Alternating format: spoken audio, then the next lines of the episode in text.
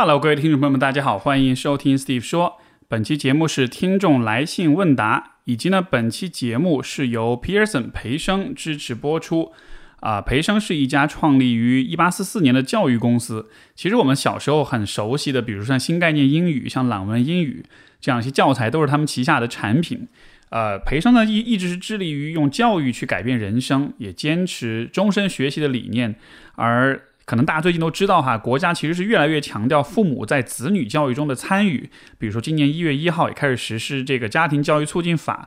这个地方有一个老生常谈的问题，也是我们以前聊过很多次的，就是做父母不用持证上岗，那么他们有没有足够的能力来为孩子提供教育、提供人生指导呢？如果你经常听我节目，尤其是听听众来信听的比较多的话，相信对这个话题都会不陌生。比如像我们这一代父母。在子女教育这个问题上，其实他们拥有的资源跟指导都非常有限，所以说会犯很多常识性的错误，也会给子女留下很多长期的在认知和心理上的影响。这个也从侧面说明了，通过教育来拓展意识边界、提升人的能力是一件多么重要的事情。因为它不仅改变的是一个人，它也能深刻的影响到他身边的其他的人。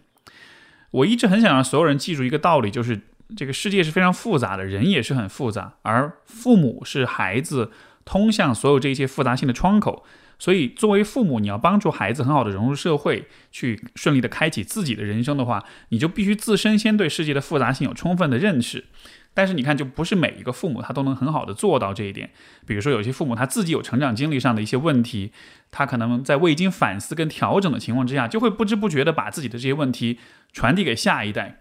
你像什么能让孩子有动力、有信心？啊，他们应该如何与人相处？他们应该怎么理解学习跟成长的含义？他们又应该如何看待自己？这些问题不光要靠父母进行解答，其实也需要靠培生这样的专业机构来提供专业的指导。我们 Steve 说，很多呃年轻听众都在努力提升自我认知，也探索家庭关系和亲密关系的原理，呃，包括思考人生呀、职业规划呀，呃，这样的自我学习的精神，我觉得是值得一辈子坚持的。也许有一天你会做父母。啊，其实我也经常想象，我开始抚养子女的时候，我很确定的是，那一定是一个我需要学习很多新知识跟新技能的过程。它不是说是家长作为权威和所有规定的制定者去把这一切灌输给孩子的过程，而是一个我因为有了你。也有了动力和你一起更多观察探索这样一个共同成长的过程，在这样一种氛围之下啊，不难想象家长跟孩子的关系，它除了亲子关系以外，它还会是一种终身陪伴的友谊，这个才是我觉得最完美的亲子关系的状态。所以我很高兴看到培生这样的全球领先的教育公司提出育儿先育己的呃理念，他愿意支持更多的家长在一起成长，从而创造更好的家庭教育的结果。他们和我一样，都是相信学习是为了更好的生活，而好的家庭教育就是共同成长。所以对于大家来讲，不论你自己的成长经历怎么样，也不论你自己的父母有哪些问题和不足，你都一定要相信你是可以做非常出色的父母的。不是只有完美和出众的人才适合做父母。亲子关系其实它就是一种存在模式，就是一种带着开放、跟好奇、跟学习的心态面对生活的模式。所以，我希望你可以对自己有信心，也记得充分的利用培生提供的支持。想了解更多，也可以去关注培生的官方微信公众号“培生教育”。好的，接下来让我们进入到今天的听众来信环节。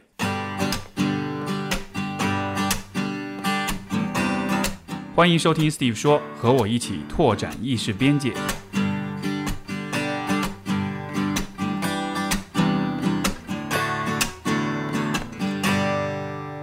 我们今天的第一封信来自小鹏，他说最近一段时间通过和我姐的交谈，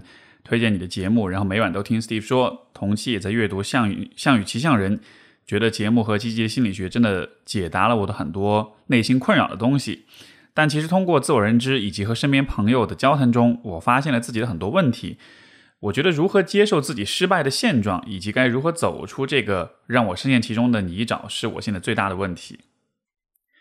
因为从很小开始，对我而言就是顺境。从村里到县里再到市里，我总能够名列前茅。从小家里给我提供的条件也是比较优越的。我是一个不善于给自己安呃自己排忧解难的人。从第一次失败开始，回想起来，我走了一条我不喜欢的道路。然而接踵而至的是一连一连串的失败，直到现在也没有好转。最近我在和朋友的交谈中，他提到我的缺点是，说我有时会很倔。可能就是明知道自己的想法或者做法是不那么完善或者不好的，但是我会按照自己的来做，放不下那该死的自尊心。长此以往，我觉得自己陷入了，可能陷入了执念之中。越是想证明自己，越适得其反。在这个漫长的泥泞中，我可能是一直都在用一些不合适自己的方式来释放自己、排解压力，但最后都发现是短暂的解忧，之后是更长的迷茫。Steve，可以请你分析一下我的问题，以及如何能够走出这种困境吗？其实时不时我都会看到这样的一些案例哈，就是一个人各方面的条件是挺好的，没有什么理由会需要去失败，但是你就会看他像是强迫性的忍不住要故意让自己失败一样。每当遇到这样的状况的时候，我都会去觉得我们需要透过现象看本质，就是我们不能只是看从行为上来说为什么一个人会啊不断的让自己像是有意无意的陷入执念和失败当中，而是需要去看这背后的原因。而什么是背后的原因呢？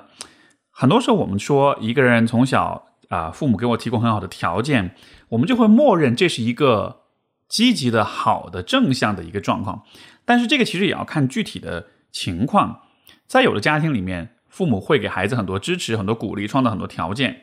啊，这是很好的。但是呢，这背后，当父母对待你的时候，是以怎么样的一个姿态来对待你的？这个其实每个家庭是不一样的。比如有的家庭条件是很好。但是父母在提供这个好的条件的时候，他可能传递出的一个意思就是，我们觉得你很弱，所以你只有一直依赖于我们的这种好的条件和支持和保障，你才能够顺利的走下去。在这样一个情况之下，虽然孩子的条件本身是好的，但同时他可能在冥冥之中，他可能在不知不觉之间，他会接收到另外的一层浅层的信息，隐藏的信息就是。我其实很弱，我离不开这种优越的条件。一旦离开的话，我就会失败。因为就是我们往这个往深一层去想啊，就是当父母给我们提供好的条件的时候，我们也需要考虑父母是出于什么样的动机，对吧？就是你不能只是看父母提供优越条件的这个这个行动、这个行为本身。不同的父母给孩子提供不同的优越条件，他的动机可能是很不一样的。比如说，对于有些父母来说，他单纯只是想提供好的条件；但是对有些父母来说，他可能是觉得对孩子愧疚，比如说工作太忙了，没有时间去啊陪伴你，所以说可能需要去在物质上进行补偿。对于还有一些父母来说，可能是因为他自己对于孩子教育这件事情其实没有什么概念，没有什么想法，或者说他自己感是感到愧疚的，就是他可能没有办法在心灵上、在心理上提供太多的东西，所以他也许觉得我多提供一些这种条件上的物质上的保障的话，可能这能。相当于是缓解或者平衡一下自己的那种愧疚，就是这个动机非常复杂，所以我觉得我们永远不要把就是父母对待你的方式用一个整齐划一的方式去理解。那当然，这地方小鹏没有去讲，就是他的父母到底是什么样的。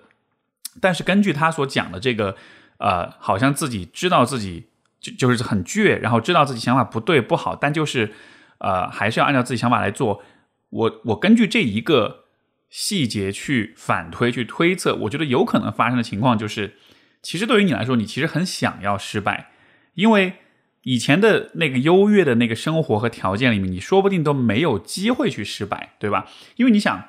失败这件事情它真的是坏的吗？其实不一定。我觉得失败会刺激我们思考，失败会鼓励我们去承担责任，去让我们去想我的这个事情前因后果，我扮演什么样的角色，我应该承担什么样的责任。所以，某种意义上，失败其实是对我们有利的。但是，我不知道是不是在对于你的父母来说，他们做了所有的事情的结果，就是让你不会失败，甚至说让你想失败都没法失败。失去了这样一种机会之后，可能会发生的状况就是你自己也没有这种思考的能力去啊解决问题也好，去对自己的想法进行反思也好，包括去承担起对自己生活的责任。所以，当你说到你像是有一种执念也好，自尊心也好。那些我觉得可能更像是表象的一种，你你你是用这样一个方式去解释、去解读这种行为的，但是在背后的话，我是觉得这当中可能还是有一些关乎你个人成长的一些需要。就是人是这样一个很有趣的动物，每当我们想要不停的重复的反复去做一些事情的时候，不论这个事情看上去多么的荒谬、不多么的不可思议，只要你一直在重复，那就意味着这当中一定是有奖励，一定是有回报的。所以你也可以想想看，你明明是。起点很好，一直名列前茅，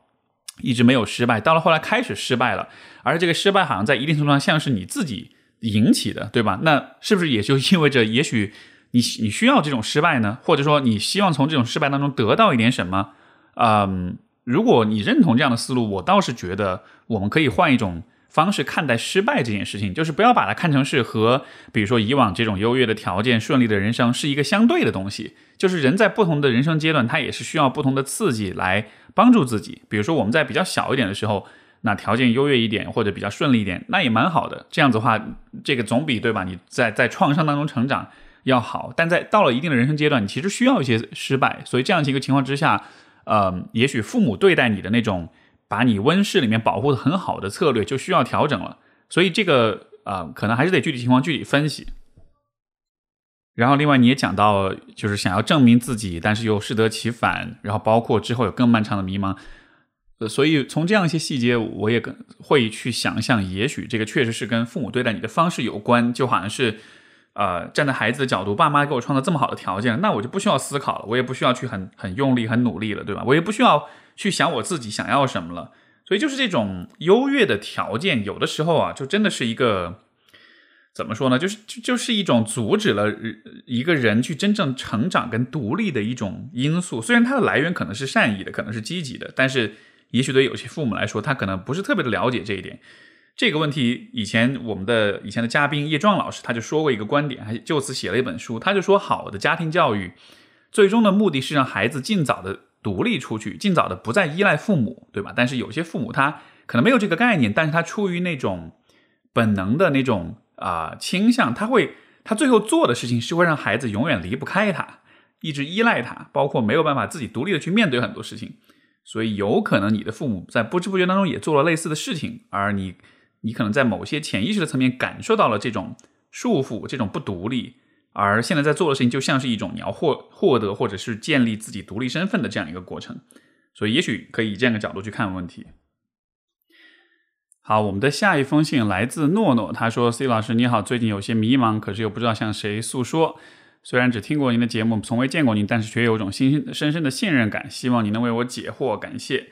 近段时间，我和父母关系有些僵，觉得自己很糟糕，有种前所未有的无力、孤独和迷茫感。我从小便是个听话懂事的孩子，但其实我知道我并不开心。我的父母，尤其是我妈妈，她对待我很少是持着鼓励、欣赏的态度。我有什么想法告诉她，她通常都是给予负面的反馈，否定、嘲讽、不屑。但我总是忍耐，装作自己是个没心没肺的人。我觉得自己像个小丑，逗人开心，却把最深的痛往肚子里咽。白天很快活的样子，晚上躺在床上就止不住的流泪。小时候我哭着哭着，到后面自己都会笑起来，因为怕父母会生气。后来有时候我真的很伤心，一直哭，我爸妈还会开玩笑说：“怎么哭着哭着都不笑了？”我感觉自己从没有被他们当做一个平等的人来对待、尊重。去年我毕业了，开始上班，能自己挣钱，我对父母的态度也有了些变化，开始不那么听话了。和他们闹过好几次矛盾，但后来又和解了。直到上个月，我和爸妈说我想报个健身房，我爸妈很生气、很激动的让我不要报。说我一定坚持不下来，不要浪费钱。那一刻，我看着看着暴跳如雷的父亲和呃爸爸和妈妈，我的心死了。我不是在乎报不报健身房这件事，而是他们的态度让我很心寒。纵使前几次矛盾，他们有向我示好啊（括号其实也称不上示好，只是发了一堆诸如父母都是爱孩子的，做孩子应该包容父母之类的话啊），就和他们和好了（括号完）。而这次，我深刻意识到他们从未改变过。我很绝望，一个多月都没有跟他们聊天。今天我妈又发了一段话给我，还是和以前发的差不多。什么天下没有父母不爱自己的子女？啊，我回复说，我和你们不交流最大原因是你们从来不给我正面反馈，总是打击我。而我妈说我不想多说什么，你自己舒服就好。我我看到这个回复，内心毫无波澜，意料之中。我很迷茫，也不知道该怎么办。希望 Steve 老师能给些建议。这个超级巧啊，这个和上一封信连接连在一块儿。虽然肯定是来自不同的两位朋友，但是我觉得这两封信之间好像有一些冥冥之中有一些真的很相似的地方，也印证了我前面所讲的那一点，就是，呃，父母跟孩子，你看小的时候听话懂事，包括这个，呃呃呃，家里对待你的方式，看上去好像是顺利的，但是这种顺利当中带着，其实是一个隐藏着很多我们不知道的东西，对吧？第一就是这种顺利可能意味着父母并没有真的。以一种鼓励的、积极的、支持的方式去教育孩子。第二方面，很多孩子在小的时候，他也在发挥着他作为孩子的那一份聪慧、那一份智慧、那个生存智慧。这个生存智慧是什么呢？就是能够以各种各样的方式去适应父母对待你的方式，从而保持关系的和谐。比如说诺诺提到的，小时候哭着哭着到后面自己都会笑起来，因为怕父母会生气，就是这样的一种，真的可以说是天赋吧，就是我们自己在小的时候摸索出来的一些方式，以这样的方式去调和我们跟父母的关系。所以某种某些就是在某些家庭关系里，我们都会说，很多时候不是父母在照顾孩子，是孩子在在照顾父母。其实我在看到这封信的时候，我反复看你提到的一个话，就是你父母都相信说啊，就是这个父母都是爱孩子的，孩子也都是要包容父母的，对吧？这样的他们似乎很喜欢说这样的话。我的一个感觉是，你和他们的关系，或者他们对待你的方式，其实蛮形式化的。就是我我想，也许你的父母他们可能不一定那么的了解有关家庭教育、有关亲子关系这样一些问题，所以当在对待你的时候，他们做的那些事情。可能不是在了解了你的需要跟想法之后，为你这个人提供的一种有针对性的一种啊一种对待方式。他们似乎是套用了某一种模板，而这个模板从哪里来的？这也许你也有有兴趣，也可以去研究研究。因为他们所知道的这种方式，那多半也是跟他们的人生经历有关，对吧？所以有可能发生的状况就是，他们其实是在复制他们小的时候被他们父母对待的方式。他们也认为，只要我也以这样的方式对待我的孩子，我就算是尽到了父母的责任。甚至他们会觉得，只要我这样子做，我就算是表达了我作为父母对孩对孩子的这种爱。所以以至于，你看，你其实很不开心了，但是你妈会依然相信说，天下没有父母不爱自己的子女，就好像是他自己都相信他真的是爱你的，对吧？但是他在行为上，他只是在套用一个一个模板去给你这样一个啊。完全忽视你个人，只是在用一种很惯例化、很习惯化的方式去对待你，所以这个我觉得是最大的问题所在。这样子做的结果是什么呢？就是你们之间不亲密。什么是亲密？亲密就是我看见你这个人，你也看见我这个人，我们被彼此相互的看见。我们做的事情都不是来源于说某些外在的传统习俗仪式赋予我们的一种模板式的行为，呃，这个这个相处模式。我们做的事情是因为真的就是我，我跟你聊天，我了解你，我知道你在想什么，我知道你需要什么，然后我为你提供这些东西，我也不给你提供你不需要的东西，对吧？而这封信上封信，其实我们都在讲一样的一样的问题，就是很多时候父母的最大问题就是他们只是在做些他们认为对的事情，这种模板化的爱，呃，他自己可能都相信是爱的，但是从孩子角度就会觉得非常矛盾，明明父母也有在尝试，明明他们好像也在。帮我做这样那样的事情或者照顾，但是为什么我就感觉不到爱？我觉得就是在这就是问题就是出在这个地方，就是这种关系是一种角色化的形式上的一种亲密，但不是真正的亲密。而要改变这样的一个家庭关系，我觉得一个大的方向就还是在于你要去让父母明白，我们之间缺少那种亲密，而这个亲密要怎么产生，是真的需要你把我当一个完整的人来看待，不不论你。认为我是小孩，认为我不懂事，或者是认为我不够成熟，或者怎么样，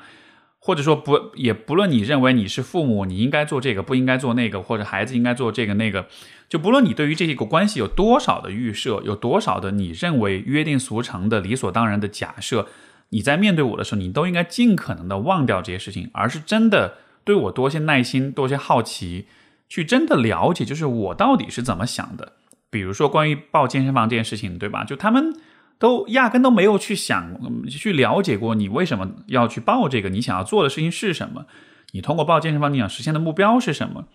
这个其实我觉得也是啊，我听到很多的这个家庭当中父母的一个很大的问题，就是他们对孩子没有什么好奇心，好像在他们眼中孩子就像是怎么说呢？就像是就像是宠物一样，我只要给他吃的喝的，养他养把他养活就行了。当然。宠物它没有自己想法，但是，呃，也不能这么说，宠物也是有自己想法的，对吧？我们作为猫奴，其实也会知道很多时候要去关注猫的情绪啊什么的。所以你看，我们都知道说，OK，猫也是有情绪的。但是很多父母他在对待孩子的时候，他真的就缺少那种好奇心，就是不会去问你，不会去了解，哎，你是怎么想？你能不能跟我说说？所以这个时候造成的这样一个结果，就是孩子就会很困惑，明明。他们有试着为我做很多事情，但就是感觉不到他们真正在乎我，是是爱我的。所以长远来说，我觉得有类似的家庭关系的朋友，我都会鼓励你，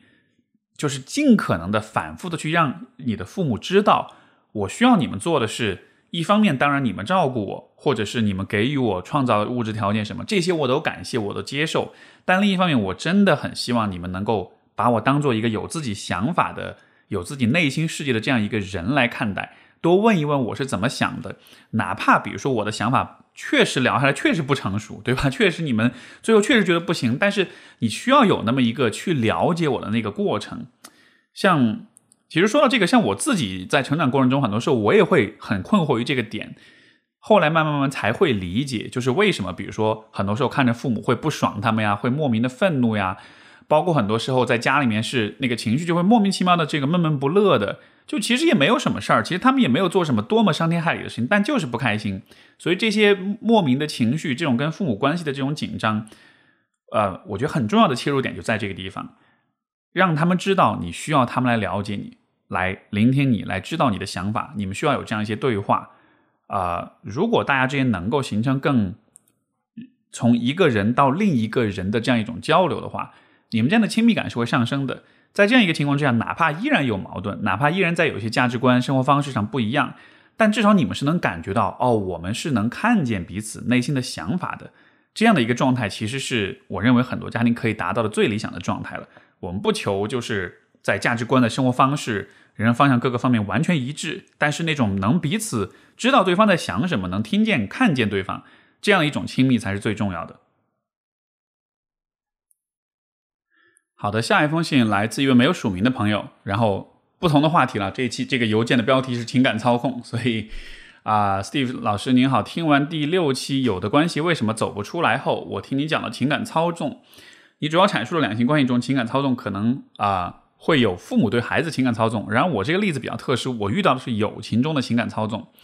啊，其实我在和好友相处过程中已经慢慢感觉到了这种地位的不平等，而且已经感觉到自己被操控的状态。您提到呃情感操纵的三个表现：一、操控方给被操控方灌输的思想，就是被操控方永远错，操控方永远对，被操控方永远妥协、委曲求全；二是双重标准；三是被操控方感觉自己一直在付出、消耗自己，但是从未得到回报。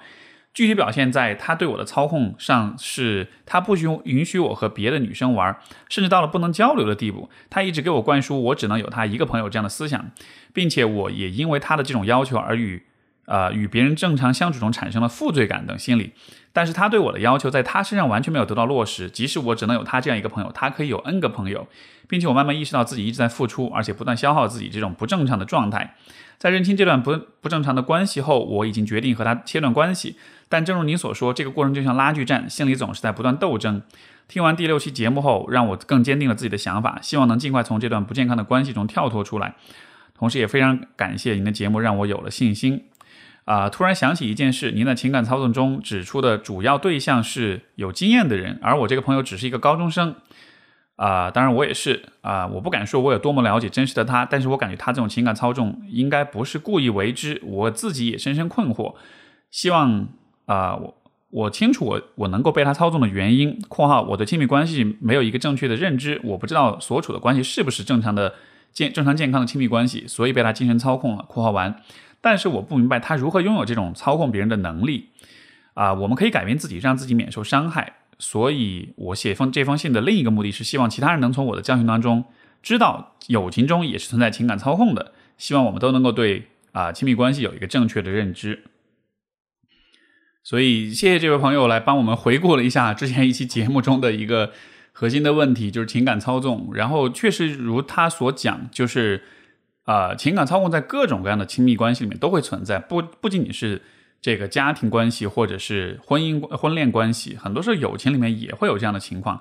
然后，其实这位朋友提到一点，就是他只是一个高中生而已，为什么就知道这件事要怎么做？完全不意外啊，因为实际上这样的言行、这样的行为模式，它的产生有可能非常非常的早，甚至可能早到大约在六到八岁这个阶段的时候，我们就已经通过身边的这种。人际关系已经观察、模仿、学会了很多各种各样的啊和别人相处的这种行为模式。这个我们如果稍微用一个就是怎么说呢？有点也许是有点经济学的一个道理来一个思路来理解啊，其实就是人在面对另一个人的时候，我们本来是拥有各种各样的可能性、各种各样的这个互动的策略跟选项，但是随着时间的推移，我们慢慢会发现其中有一些选项它的。回报是尤其的高的，而另外一些选项它的回报相对不那么高，所以你可以理解为就是当我们在这个六到八岁啊，首先为什么是六到八岁啊？因为在六岁以前，小孩子对于呃小孩子的这个大脑发育的缘故，他们还没有办法对于事情有啊一些比较有逻辑的判断。比如小孩子在这个阶段，他们看到两件事情发生之后，他们会用一种很符号化的方式把它们联系起来。就比如说，呃，你在电视上看到一个王子、一个公主，他们在一块儿了，然后你就会觉得，哎，他们的爱情就是因为他们一个是王子，一个是公主，这就是一个非常非常符号化的一种推理方式。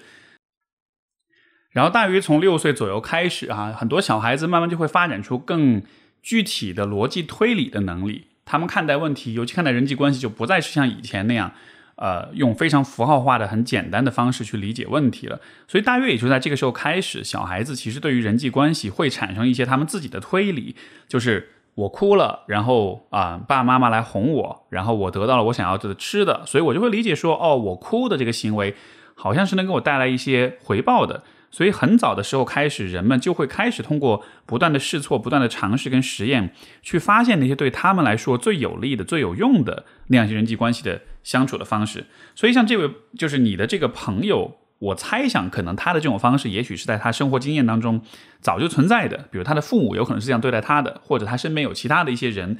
给他做了一个这样一个示范，所以就好像是他在不知不觉当中就发现了这样一条路径，而这个路径在。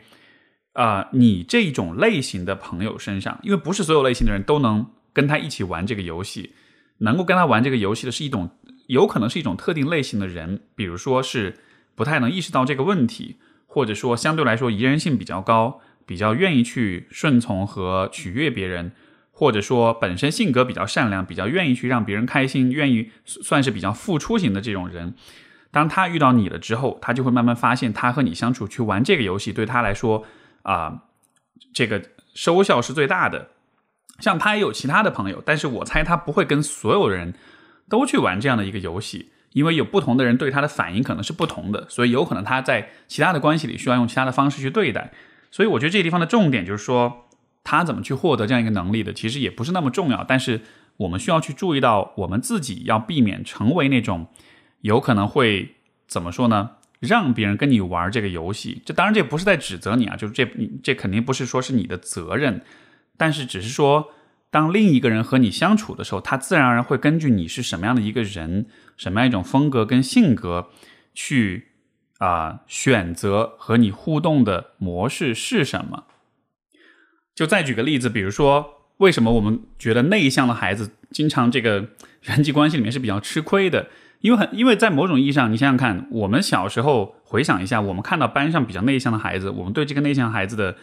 感觉是什么？可能就会觉得他比较好欺负，比较软弱，对吧？我们不太会去想内向的孩子除了有可能比较软弱以外，他还有什么其他的特质？比如说比较敏感呀，啊，比较有精神生活比较丰富呀，或者说他的思维能力很强大。我们不会去想这些，因为在小的时候，在年轻的这个这个就未成年这个阶段，我们更多去注意到的就是一个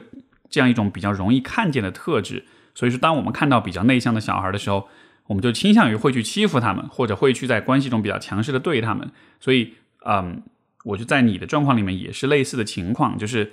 因为有这样一个经历，当然从这个当中摆脱出来，这是非常好的。那么，另外一方面，我觉得也可以借助这个关系作为一面镜子，去看一看你自己在个性、在性格上是什么样一个状况。呃，如果你意识到你的有些表现、有些行为，给别人带来的印象可能不利于你的话，那么这个地方你就可以有意识的去做一个调整了。就像比如说，如果我是一个内向的人，然后我意识到了，好像之前去啊欺负我的人都是因为看到了我的内向，觉得我比较弱，所以才会欺负我。那么以后的关系里面，我就会我就会知道，一方面我我可以接纳我的内向，我不需要变把自己变成一个就自己不是的人，对吧？但另一方面，我也会需要让别人。知道，虽然我看上去内向，但是在有些时候，我依然是会，嗯，保护自己，依然是会很有力量的。就是一方面你更清楚的认识自己，另一方面你也发展出一些，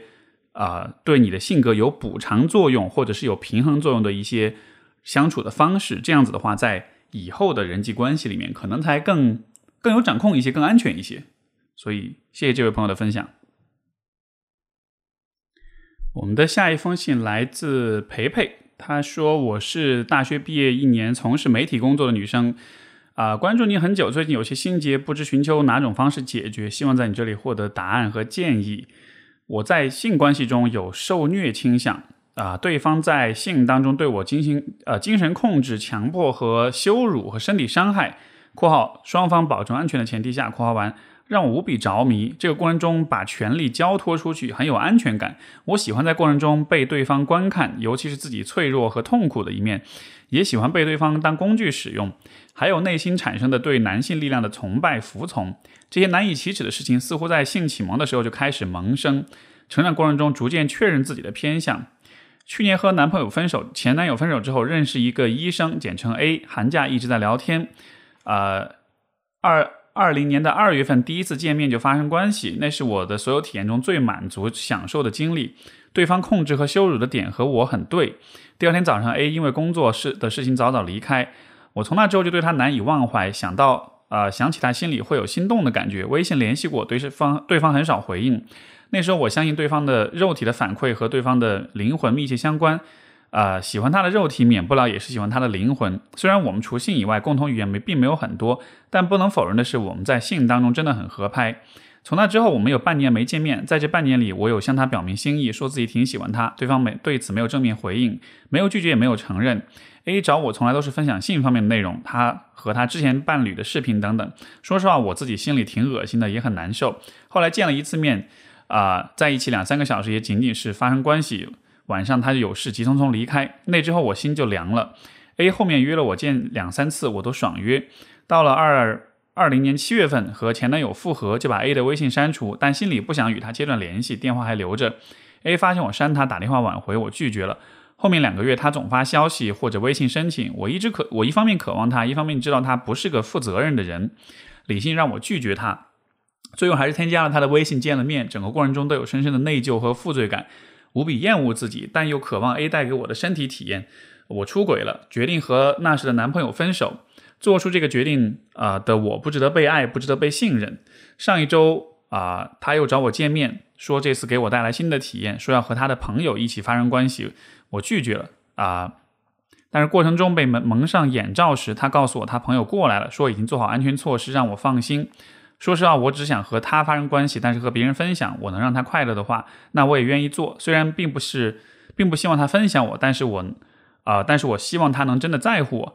我对另一个人很排斥，但没拒绝。事后我们一起待了一会儿，A 说那个人是他八年的朋友，也是很高学历。后后面下午他又有急事，我和他朋友一起回家。他朋友说 A 平时很忙，经常一起吃饭，中途离离开，说是很优秀的人。但是我对他一点提不起兴趣，拒绝了和他一起回家。写上面文字的时候，我的心沉到了谷底，我不敢相信，默许了 A 的选择和决定。我在 A 身上寻找真正的内心感情，但 A 只把我当工具。最可怕的是，我清楚这一切，但仍然无法逃离。我清楚每个选择下面的深渊，但甘心向下跳。这些事无论和谁说，都会被唾弃和鄙视。A 很聪明，有受人尊敬的职业和社会地位和学历。他对自己的事情大多避而不谈，但相处时又对对你彬彬有礼、温柔体贴。我生活中是对自己什么要什么都很清楚的人，对喜欢对问题刨根问底，很乐观。但遇上 A 之后，生活里我总总是在想他。一年了，这份执念让我心身心俱疲。我着迷和放不下的到底是什么？现在我厌恶怀疑自己。啊，我出轨了，这意味着在以后的亲密关系里，我不能够做到忠诚吗？我应该怎样面对自己？怎样继续向前看？在以后的关系、生活、精神和性应该如何协调？我渴望长久的亲密关系。但所谓的 S M 关系似乎并不长久，非常迷茫。希望自己能逃离这段畸形的、有伤害性的关系，希望能重新获得爱与被爱的自信和勇气。其实我在读这封信的时候，呃，我想着另外一件事儿，就是各位听众们在读这个信的时候，你们听到的时候是什么反应？因为一方面这当中是有关于性的一些问题，另一方面它又是一个。有这种背叛，有伤害。我理解，可能很多人在听的时候，因为我听得特别气，对吧？因为我忍不住要骂，哇，真是个渣男或者什么的。我我其实想借这个机会来说另外一件事情，就是如果你在听这封信的时候，或者如果你在听到像类似这样的这种你觉得比较震撼、比较戳你，或者让你情绪反应比较强烈的这样一些东西的时候，我其实会有一个提示，就是也许你可以想想看，你的这些反应。到底是因为你真的有了解这个人和具体的情况，还是因为其实你听到这个故事的时候，你自己的一些猜想、脑补和假设，驱使了你去做出这样的反应。这个能力其实非常的重要，因为你看我们前面聊父母那个话题的时候，我们不是有讲到关于亲密的问题吗？什么是亲密？亲密就是我真的看见你，我真的了解你。而在有些情况之下，当你面对的那个人他说的一些话，他分享的一些事情，让你产生了各种各样的情绪、强烈的情绪反应之后，经常会发生的事情就是，我们就会忘掉这个人他实际的具体的经历，而去把我们对这件事情的一种片面的、肤浅的一种情绪反应，当做是我们最认可的一种回应。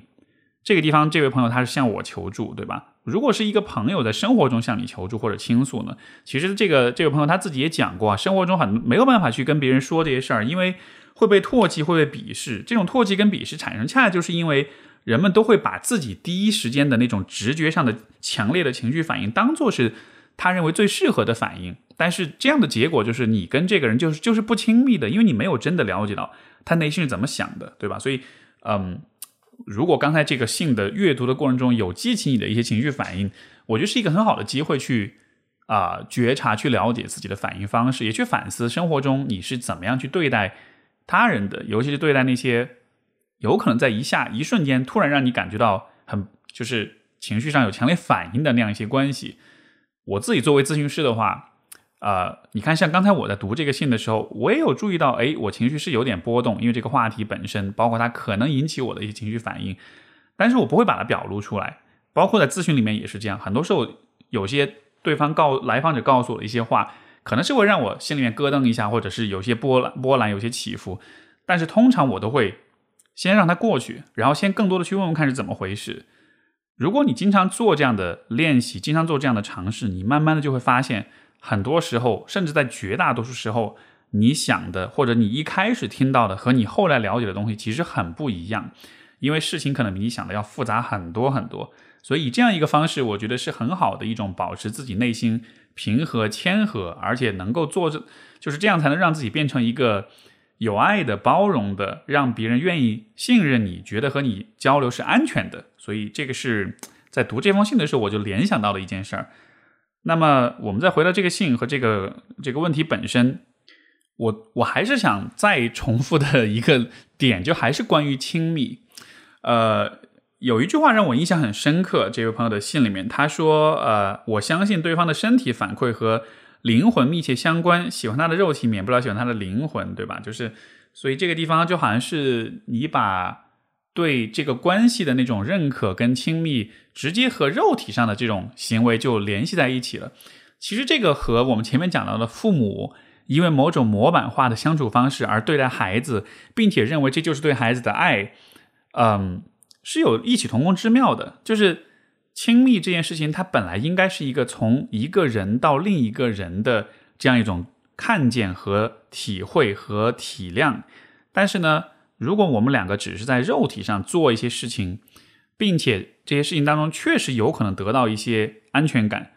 嗯，但是这不代表你就对这个人有那么亲密的那种体验了。所以这个地方发生的问题就是，我觉得可能你你在性和亲密关系这个问题上，也是把一些比较模板化的东西替代了那种真实的亲密的体验。这个有些朋友可能不能完全理解啊，但是其实我理解这位朋友他在说什么，因为他前面讲到，在就是在这个呃这个受虐施虐这个关系当中，那种把权力交托出去很有那种那种感觉是很有安全感的，呃，这个确实是会发生，因为其实啊我们知道 S M 关系当中的双方，他们都能从这个关系当中得到很强烈的这种安全感跟亲密感，因为啊施虐的那一方会认为。不论我怎么对你，你都会喜欢，你都会接受我，这是一个很强烈的对你的一种确认，对吧？而受虐的那一方会觉得，不论你对我做什么，只要我受得了，你都会喜欢我。所以两个人在这个游戏当中，就都会得到一种很强的满足感，就是你看，不论我们之间发生什么事情，好像我们的关系都还是很深的。所以这个是 S M 关系本身会有的一种特质。但是我觉得在嗯，就是从这个来信这位朋友的这个状况里面。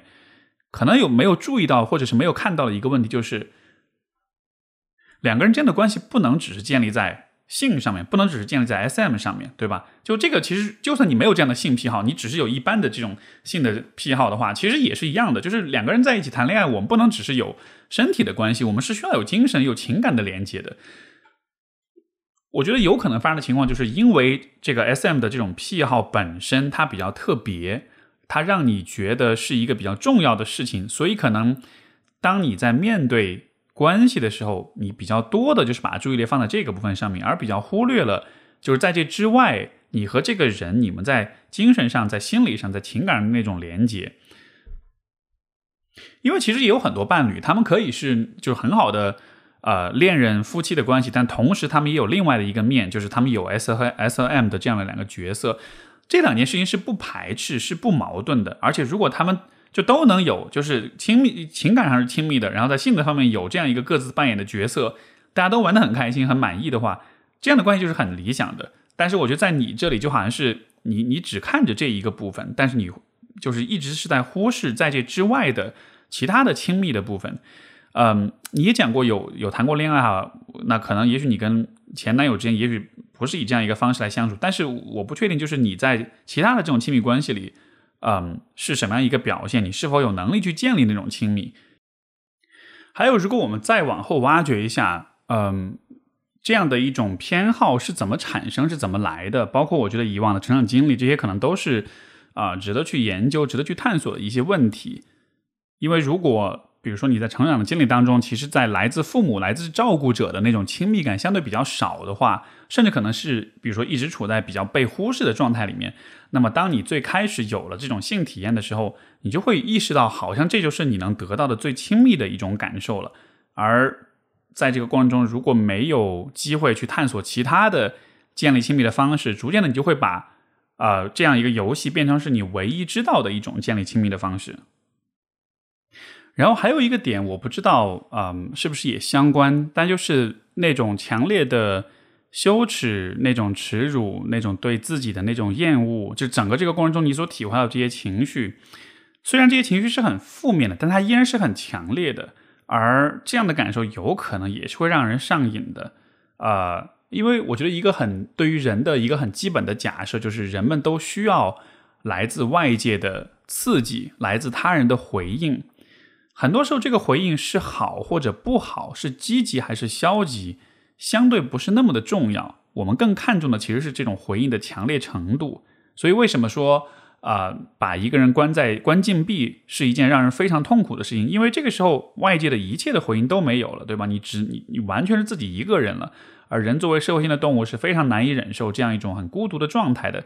所以，很多时候，对于一些很孤独或者没有其他选项的人，当他真的觉得很孤独、很需要外界刺激的时候，他宁可会选择那些强烈的啊那些，但是让他很不适的那些感受，因为这样的话，至少你在生理上那种唤起是很强的，你也会觉得你得到了一些来自他人的强烈的情绪体验。所以我理解，在有些这样的关系里，那种强烈的自责、跟羞耻、跟啊对自己的那种厌恶。啊，负罪感这些感受本身，它是有可能会有点令人着迷，让让人上瘾的。如果你的状况确实你认同我对你的这样一种推测的话，那么我的建议就还是说，你需要意识到这样的一个选择不是因为你真的想要它，而只是说它带来那种感受让你觉得，嗯，这好像是很真实、很强烈的，就像是一种幻觉一样。而这个再扯远一点，就是啊，我觉得当。但凡是关乎到性的很多的问题，你看，比如这位朋友是玩 SM，也有的人是可能是性瘾，对吧？或者其他一些就是跟性有关的问题。但凡涉及到性的问题，因为它跟身体的感知、跟性的愉悦感、跟快感都会有关系，所以很多时候我们会容易在啊这个领域当中，就是有沉迷、有这种无法自拔的这种感觉。所以这确实在某种程度上，我觉得还是需要我们有更多一些的这种自我觉察跟意识，能够看见说这种感受。它能带来愉悦感，我们承认它是一种选项，但是不要让这种选项成为就是你关系当中唯一的选项。像你看你自己也知道，这种身体伤害是需要双方保证安全的前提之下，对吧？那么既然如此，那种羞辱、愧疚、自责，包括对自己的那种自我的苛责，这些事情其实也是应该有一些边界的。但是我觉得现在有可能发生的状况就是，当你让自己在关系当中的这种底线跟自尊一点一点的都放弃的时候，虽然这种自尊的放弃也符合被就是受虐这一方的那种角色的期待，但它已经超过了这个游戏本身的一个安全的边界了。它已经进入到你的生活，进入到你这个人的人格当中，你已经开始厌恶、讨厌、怀疑你自己了。所以这就相当于是这个游戏的边界已经被打破了，它不再是一个游戏，它成了像是你这个人的一种存在方式了。所以我觉得还是需要有一个。边界的划定的，不要让这种体验完全的占据了你的整个灵魂，你的整个生活。所以这是比较特别的一个话题哈。我平时我们在这个来信当中不太会有，但是我很高兴有这样一个机会去，呃，借着这位朋友的故事去解去去去聊一聊关于人性深处的这样一些问题。像在咨询当中，有的时候也会遇到这样一些议题。那其实我的经验会告诉我说，虽然这些事情。在表面上、现象上来说，好像会很稀奇、很少见，或者是让人觉得不可思议。但实际上，那背后的关于人性的规律都是非常相似的。所以，我们讨论的依然是关于人的问题。我们的下一封信来自一位呃，这个朋友，我们就叫他小来好了。他说，这个问题涉及到一段非常重要的亲密关系，是一个萦绕在内心最私人的一个问题。然后，因为时间跨度长，感受复杂，请允许我生生硬的分布描述。初中时，我和 C 建立了很亲密愉悦的友谊。毕业后，C 却一连数日不回消息，我们的关系由此陷入僵局。我甚至以此节点开始，啊，经历青春期的阵痛。在渐渐认识到自己对 C 有不寻常的情感之余，高中巨大的学习和人际关系压力也让我更怀念和 C 分享过的快乐光阴。C 是一个比较孤僻、安静的男孩，父母早年离异，母亲忙于事业，包括他非常年幼的时候，母亲似乎总不在身边。毕业后一两年，我主动和 C 恢复联系，此后大约每啊几个月联系一次。近十年里，基本上都是我主动，而我只有在感到忍不住、撑不下去了的时候，才会给他发消息。之后获得的满足又能支撑一段时间。期间，我也有几次恋爱经历。恋爱时，这种想要联系的冲动似乎就会平息。我们始终没有见面。最近，C 偶然路过我的城市，在我的半强迫半请求下，我们见了一面。见面时还能感觉到从前相处的快乐，也有一些心动。戏剧一点说，我在他身边找到了我对一个人倾心相爱时的所有征兆。啊，此后我更积极的联系，三天一次，平均二十分钟。其其其实还是遵循克制和冲动的调配。C 的回复看起来很正常，甚至有些生动和温柔。但也许其实承受不住，几次联系后就再次消失。我生气的向他表白并拉黑，几天后恢复平静，主动发呃发了沟通小作文。C 喜欢很快也给我看他写的小作文，告诉我不回消息是因为遇到其他问题，以及初中时他对我有很强烈的感情，出于胆怯没有表白。而这次见面他也有一些道不明的感受，嗯，只是认为自己更适合一个人生活，希望继续以家人朋朋友的身份陪伴我。看出他的反思，我尝试更理解和信任，但是还会会发现自己又不小心踩到 C 的边界，甚至大概十天以来，他又进入到社交消失的状态，种种细节难以赘述。其实我已经为篇幅感到抱歉，主要的困扰是在于知道自己离心理学的登堂入室还有很大距离，但是还会忍不住借借一些通俗的理论来合理化情况，啊，比如我是。痴迷型依恋、INFP 讨好型人格、感性理想主义等等，当然他是回避型依恋、INTJ 高度理性男性，不擅长建立情感联系什么的。啊，C 没有其他异性朋友或者前任。啊，另外我不确定和他算不算假性亲密关系，常有反思，也担心把自己绕进去。我一直在给自己做不去联系、专注提升自我的心理工作，但还是希望 Steve 提供一下不同的视角，点拨一下啊。迷茫、挣扎又好奇的学生，谢谢。这个我们用一个很俗的、很俗的道理来说啊，就是为什么求而不得的爱情是最好的？我觉得从心理的角度，还是在于求而不得的爱情才让你充满想象，而最终给你带来强烈情绪体验、幻想、吸引的，恰恰是你在想象当中建立起来的那样一个形象。所以，对于你的这个关系，我觉得也是类似的一个状况，就是。你们没有真的在一起，但是你们又还是比较了解彼此，所以可能在你的心目中就很容易去想象出一个，呃，基于这样一种友谊升华到了爱情之后的一种恋爱的一个感觉，而这个想象，这个生活在你心目中想象中的这个人，他给你带来的那种情感上的体验，可能是非常非常棒的。因为就是说，你基本上，如果比如说是一个不熟的，只是见过一面的朋友，对吧？这个时候你对他的想象可能就会比较没有边际一点。刚好呢，你们又确实做过一段时间朋友嗯，所以可能对他的想象是确实是有一些现实根基的，这也会让你的想象变得相对来说比较可信、比较真实。但正是这种半真不假的想象，然后再加上这么长时间的一直以来的这种隔着很长的距离，嗯，并不常来往的这样一个状况，就导致了这可能这个想象。我我的猜想是你对于这个想象的那种现实检验可能会越来越弱，也就是说你会越来越分不清楚你想象的这个他到底是不是真正在一起之后的那个他。因为我的猜想是，你们俩真的在一起的话，你会发现其实你只是想象了你们关系中有可能的那些好的部分，但你完全没有想到你们真的在一起之后，你们之间会有什么样的一些问题，而且显然你们的关系也不可能免于那种柴米油盐的那种世俗的繁琐的这种影响。而在这种影响当中，你也会发现，哦，原来你一直以来心目中渴望的那个人，他其实在很多也许很基本的生活的问题、关系协调问题上面的那种处理方式，其实不是让你能够很满意的。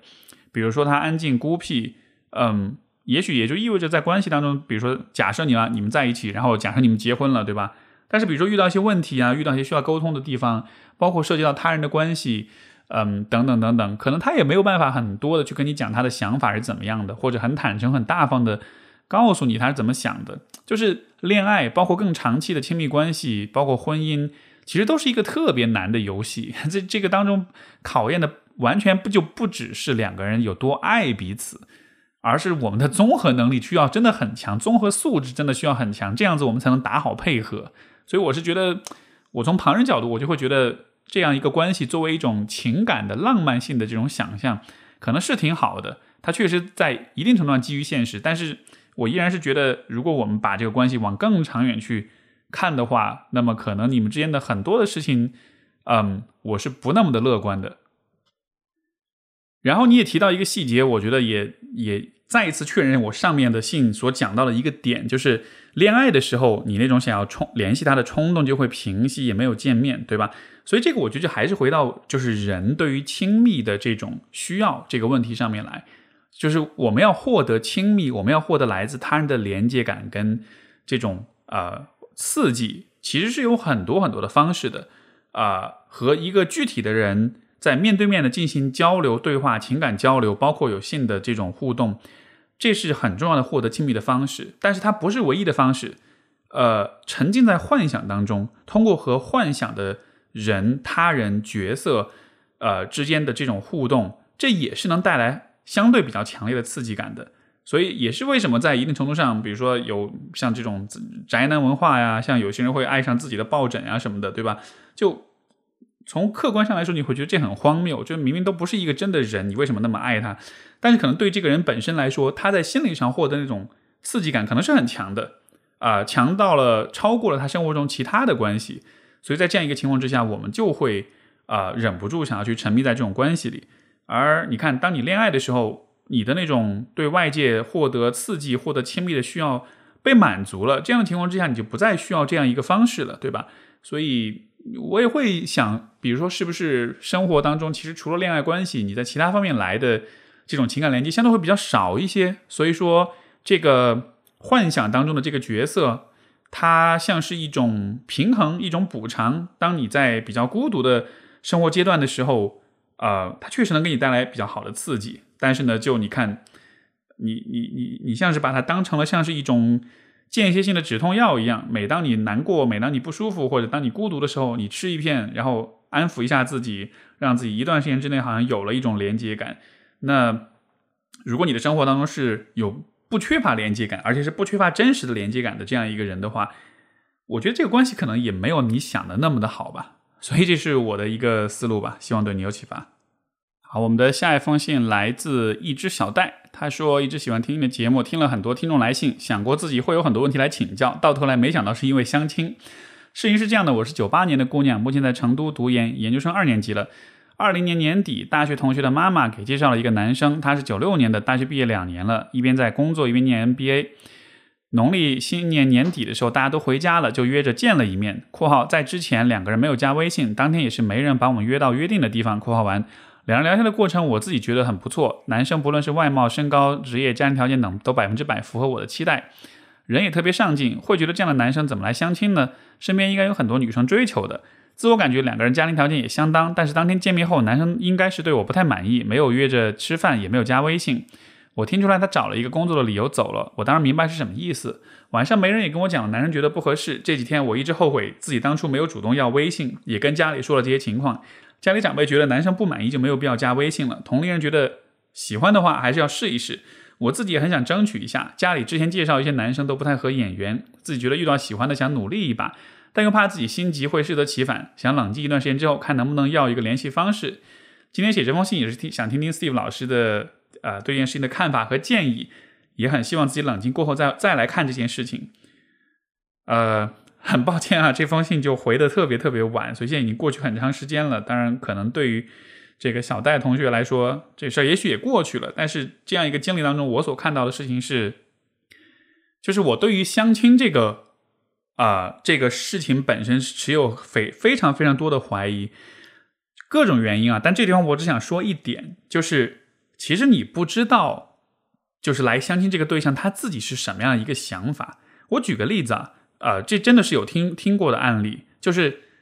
男生，但是比如说是同志，是同性恋，但是跟家里没有出柜，但是为了敷衍家人，需要不断的去见家里安排相亲的人，对吧？当然每次见完之后就觉得这儿不满意，那不满意就拒掉了。我不，当然我不是在说这个男生一定是这样子，但就是。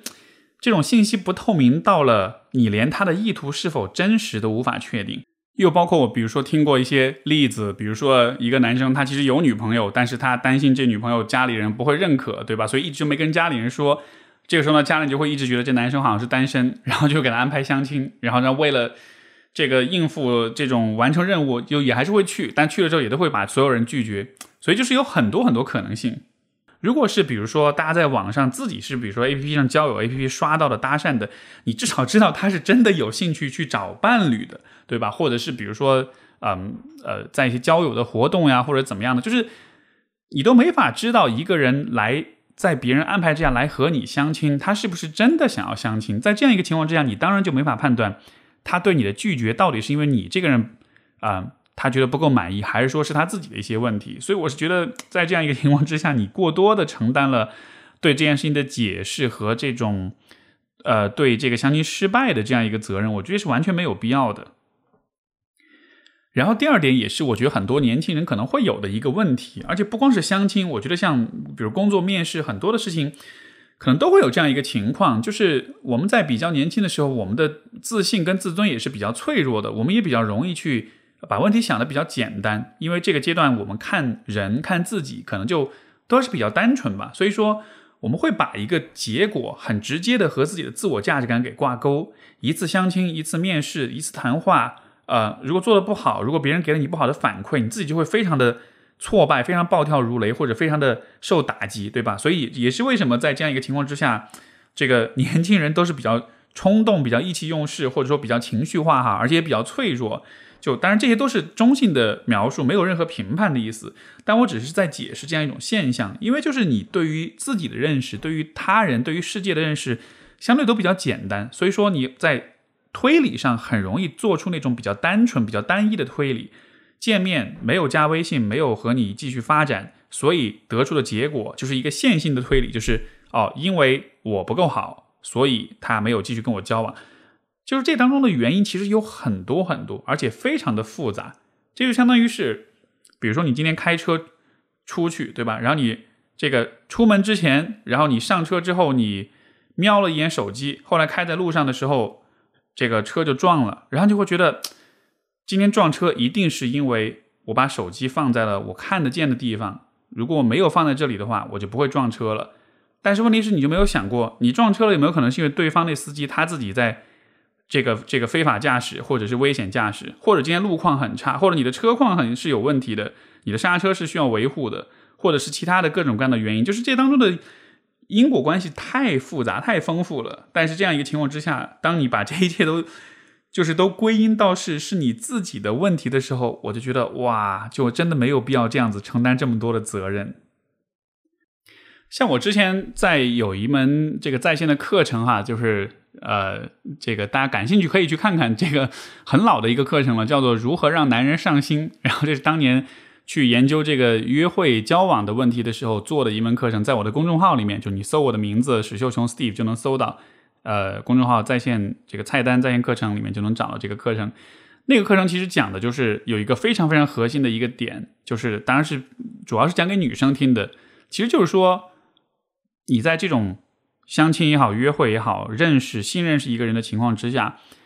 在这之后，如果对方没有主动联系你，如果没有主动的想要去发展这段关系的话，我都建议你，不论对方多么的条件好，多么的让你感觉心动，你都应该放弃这段关系，因为在绝大多数情况之下，就我们用一个很简单的问题来问你，就是如果对方对你很有感觉的话，他会不会这样对你，对吧？显然不会这样。从男生的角度来说，我如果遇到一个让我有感觉、心动的女孩，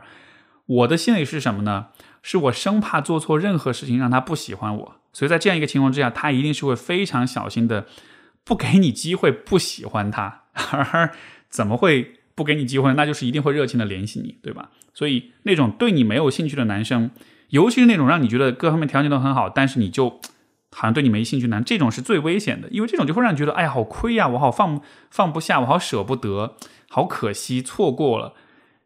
越是这种很吸引人的，但是对你没兴趣的，你会浪费越多的时间，到了最后你的挫败感会越强，因为你看不到或者你无法体会到你和他在这个兴趣度上这种巨大的落差。到了最后的最后，如果你对感情理解的比较单纯的话，你很有可能就会把一切都怪在自己的头上，觉得是自己做的不好。嗯，而这个算是比较好的结果。如果是遇到更糟糕一点的状况，就是对方刚好是没有那么喜欢你，但他又不介意利用你。甚至是不介意利用你来，比如说跟你上床呀，或者是比如在经济上、在物质上有一些这种剥削啊什么的，那他完全可以就在这样一个情况之下，有意的迎合你的那种喜欢，然后再去剥削你，所以这都是有可能发生的情况。所以我是觉得大家在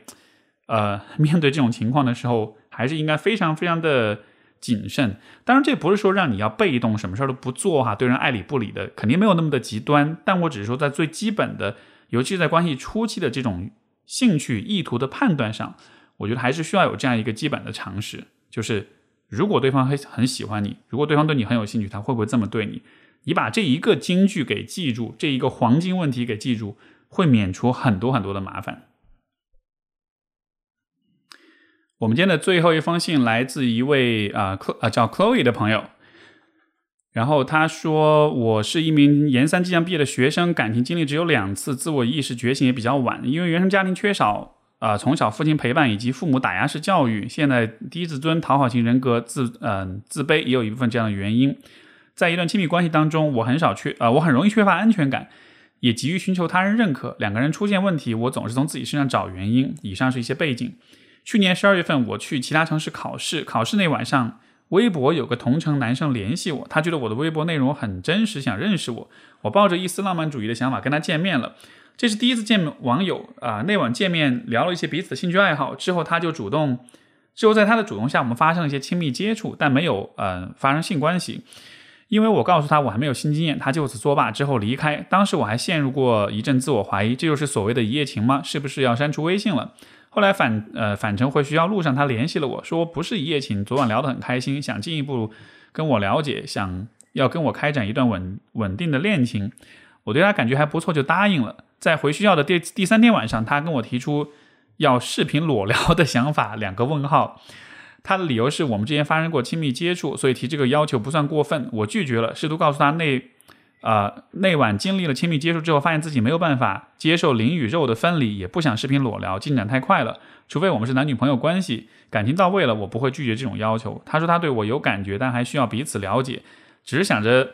啊，看着我发泄，只是想要看着我发泄出来，我还是没答应。后来连续三天，他都一直在说服，试图说服我说性也是爱的一种，可以促进我们关系的发展。我还是以相同理由拒绝了他。啊，我还提出再次见面的提议。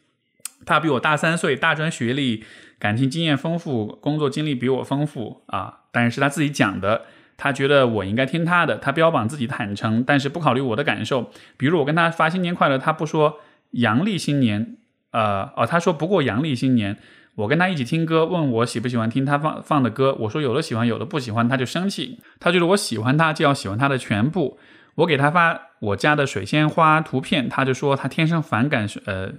反感这个水仙花，我就生气了。他说他特别坦诚，对谁都是如此。我知道怎么，他知道怎么讲话可以讨女孩子喜欢，但他不会那样讲。他对家人也是这样讲话。昨晚跟他电话聊了三小时，他讲了他的前妻、他的前女友，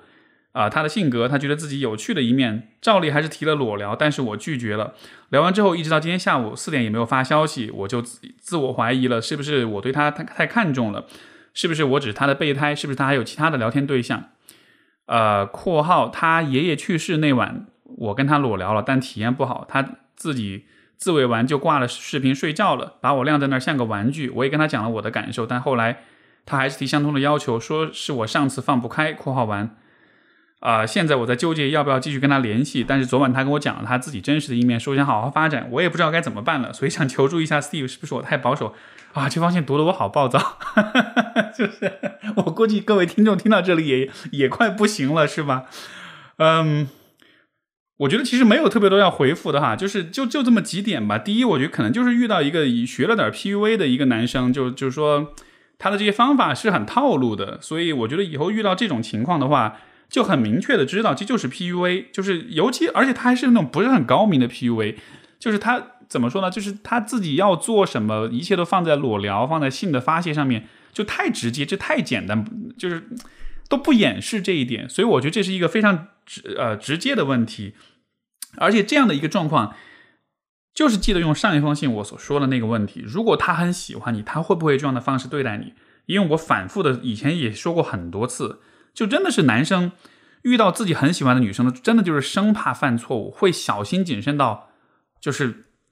无法想象。而在你们的这个相处当中，他有做了多少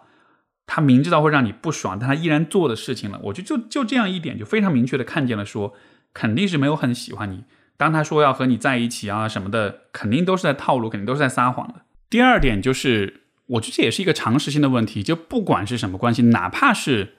男女朋友，我觉得只要没有结婚，甚至说结了婚也都不一定啊。但就是这种非正式关系里面，一定一定一定不要有裸聊，不要发裸照，就是不要有这种数字上的这种留下这种可存档的信息数据。因为你你不知道对方会拿这个事情来拿这个东西来做什么，遇到稍微稍微那个什么一点状况，可能是发到网上去拿给别人调侃开玩笑。有些人你知道，有些人很恶心，他希望通过这种方式来刷存在感，给别人看他最近泡的妞啊，然后就给大家看，然后就喊在那儿显得自己很厉害的样子。这还算好的。如果反过来也有另外一些人，他有可能会拿着这个东西来要挟你。所以我觉得这应该是每一个人，而且不管男生女生啊，对于男生来说也是一样的。像这个说到这儿，我突然想起那种那种就是网上反诈骗那种裸聊被诈骗的，其实百分之多少九十八还是多少都是男性啊，其实都是一样的，对吧？就是无论无论如何，不要有任何的这种啊暴露自己隐私、暴露自己身体，以性、以情感、以任何理由为原因，都不要发这些东西，因为这真的是一个一旦你把这个权利把这个。图像把这个数据给出去之后，你就完全失控了。你相相当于就是，你可以理解就是你的身体、你的裸体，你把它发出去，然后它不再被你所掌控，对吧？就这个事儿在以前是不可想象的。我只要选择穿上衣服，那么没人就能看见我的身体。但是当你发这个照片出去的时候，这就等同于是，不管你穿没穿衣服。别人外面的人走在大街上的人，他们都是有可能看见你的裸体的，所以这是很可怕的事情。所以我是觉得应该反复的强调这一点，不要做这样的事情。就算是真爱，就算是什么的，慢慢聊，慢慢接触，慢慢相处，对吧？呃，以后要怎么去做？等你们的关系非常稳定、非常安全，你真的了解这个人所有的全部，你能信任他之后，你再做这些事情。但是像这种这么不熟的网友，见过一两次面，我觉得这应该是一个基本的。都不是说是一个亲密关系的，呃，就是约会的一个常识啊，这应该是一个人身安全，是一个个人隐私安全的一个常识。所以，我这个这个这信回的很晚哈，我不知道 Chloe 之后的故事是什么样了，但是就有有有可能对于你来说，我的这个回应来的迟了一些，但是至少也借这个机会去提示一下其他的一些朋友吧，希望大家不要犯这样的错误。OK，这就是我们本期的听众来信问答啊，我觉得这一期的好多的信都跌宕起伏啊。但是也聊了很多的话题，然后，嗯，我我我的回应其实也都是我的一些视角吧，我不能说自己什么都是对的，但是其实一直以来我们听众来信的精神就是在于一件事情有很多面，有很多理解的角度，我尽可能分享我所知道的一些角度，帮助你从不同的角度理解这些问题。呃，而当我们每一个人都能多角度的看问题的时候，这就是大家更成熟、更有智慧的一种体现。好，所以这就是这期的听众来信问答，感谢各位的收听，我们就下次再见，拜拜。